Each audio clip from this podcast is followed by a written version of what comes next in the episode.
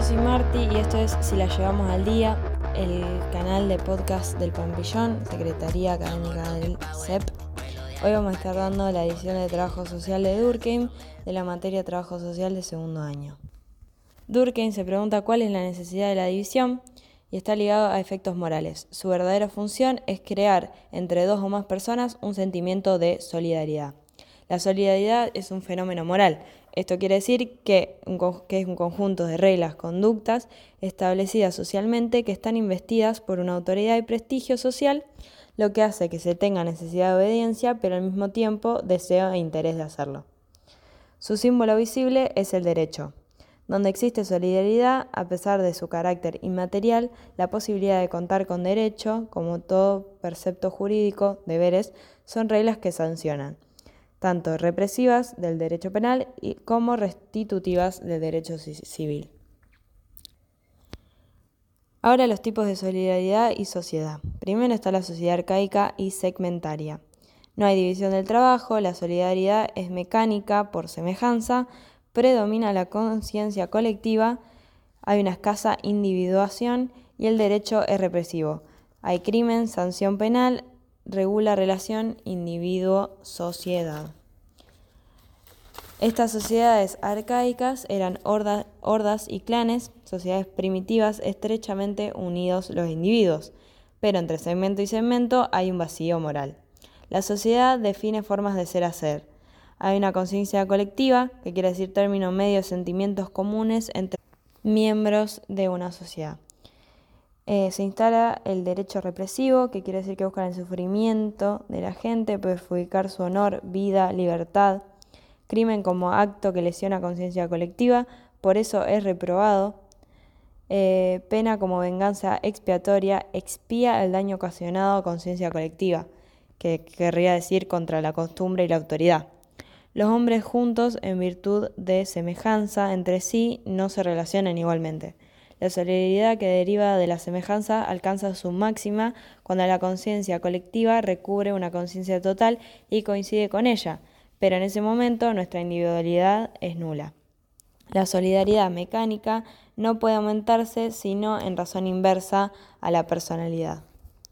La sociedad industrial y moderna tiene una división del trabajo, la solidaridad es orgánica por complementariedad, avanza la individuación, menor conciencia colectiva, el derecho es restitutivo, no hay crimen ni sanción y sanción no, expiatoria, regula relación individuo-individuo. La visión del trabajo social lleva aparejado la conciencia individual, proceso de diferenciación social porque los hombres se especializan en distintas ramas laborales, aumentan diferencias entre ellos. El otro, que es distinto me tiene que hacer dar cuenta que lo necesito. Hay una necesidad de contar con el otro. La nueva solidaridad no se rompe lazo social. A partir de diferencias, cada uno puede concurrir orgánicamente al todo. El derecho se instaura, es restitutivo, no se sanciona a una persona si no se busca volver a estado normal anterior, volver a poner las cosas en su sitio, que es extraña conciencia común porque se establece entre las partes del contrato. No hay más estructura semitaria ni vacío moral, hay una condensación progresiva. Esto quiere decir que los pueblos adelantados se concentran, las sociedades inferiores, arcaicas, se extienden en áreas inmensas en relación al número de individuos que la componen. Luego hay formación de ciudades y desarrollo, contacto continuo entre individuos y su densidad moral. Y la la materia social es más densa por número y rapidez de vías de comunicación y transmisión. Las causas de la división de trabajo de una sociedad primitiva a una sociedad moderna son el aumento del volumen, quiere decir el aumento del número de los miembros de un segmento, aumento de la, de la densidad moral, intercambio entre integrantes, aumento de densidad material, medios, vías de comunicación. El desarrollo de la sociedad necesita de la división del, del trabajo social, dice Durkheim. Si el trabajo se divide más a medida que las sociedades se hacen más voluminosas, densas, es que la lucha por la vida es más ardua. Hay una discusión con Spencer que decía que las circunstancias exteriores y ambientales eh, serían más variadas y que por eso hay una división social del trabajo. La división del trabajo es solución de la lucha porque la vida, por, la vida dulcificada, dice Durkheim. Los rivales no se ven obligados a eliminarse, sino que pueden coexistir. Sociedad inclusiva. Cuanto más se aproximan sus funciones, más expuestos están a, combatirse. Esto es distinto a lo que planteaba Marx, ya que para Marx la división implica una precariedad y simplificación del trabajo, salario y existencia de los hombres.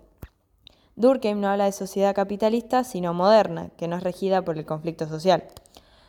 Aquellos en estas sociedades somos más inclusivos para Durkheim. Para Marx, esta situación pone manifiesto una nueva forma de explotación y cadenas más fuertes a los obreros. Esto fue todo por hoy, espero que les haya servido y nos vemos en el próximo episodio.